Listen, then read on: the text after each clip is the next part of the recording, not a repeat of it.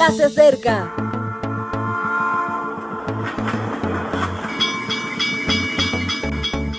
Partimos ya.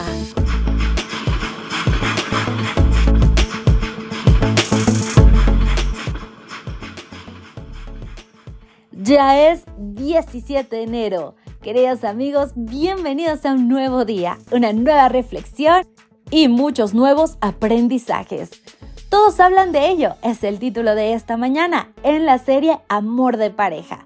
Por ello, vamos a abrir la Biblia en Génesis 2.24. Por tanto, dejará el hombre a su padre y a su madre, se unirá a su mujer y serán una sola carne.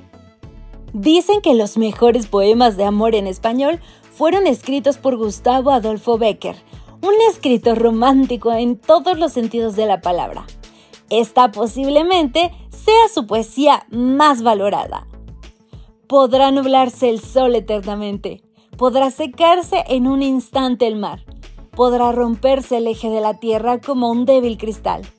Todo sucederá. Podrá la muerte cubrirme con su fúnebre crespón, pero jamás en mí podrá apagarse la llama de tu amor.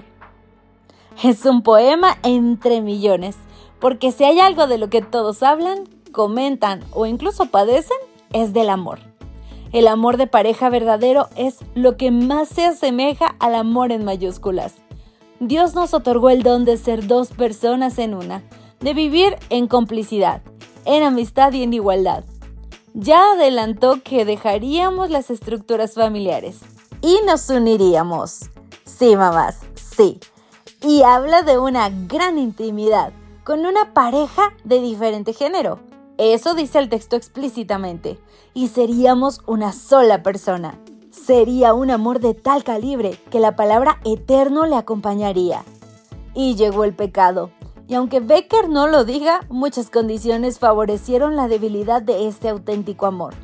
En primer lugar, la pareja dejó de ser tal. Ya no eran par, diferentes pero totalmente complementarios y no desiguales.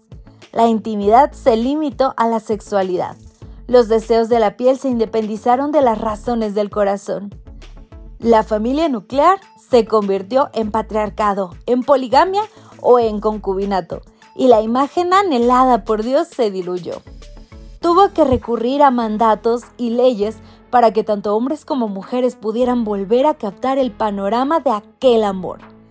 Esa es la razón por la que Jesús se esfuerza tanto en que comprendamos la grandeza del proyecto del Génesis con relación al hombre y a la mujer.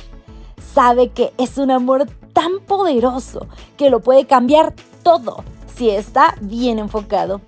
También es esa la razón por la que Satanás se emplea a fondo en este asunto, sabe que desvirtuado es una distracción inmensa que nos hace ciegos e infelices.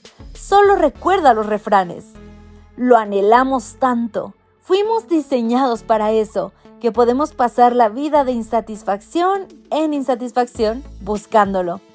Pidamos al Espíritu el que nos derrame el amor del Padre, que ponga además amor de pareja en nuestros corazones, un amor verdadero que trascienda la eternidad. Querido amigo, qué cosa más bella que llegar de tu pareja al cielo de la mano y recibir así al Señor Jesús en las nubes. Qué maravillosa promesa el poder alcanzarlo en un hogar feliz, en un Edén en la tierra. Hoy haz ese tu propósito. Deja de andar en las nubes, aterriza, busca lo que Dios quiere para ti. Ora profundamente y encuentra en la comunión con Él esas características y virtudes que te harán ser el esposo o esposa idónea de aquel que estará haciendo lo mismo que tú. Este es mi deseo para ti, querido amigo, querida amiga. Hasta la próxima. Gracias por acompañarnos. Te recordamos que nos encontramos en redes sociales. Estamos en Facebook, Twitter e Instagram como Ministerio Evangelike. También puedes visitar nuestro sitio web www.evangelike.com. Te esperamos mañana.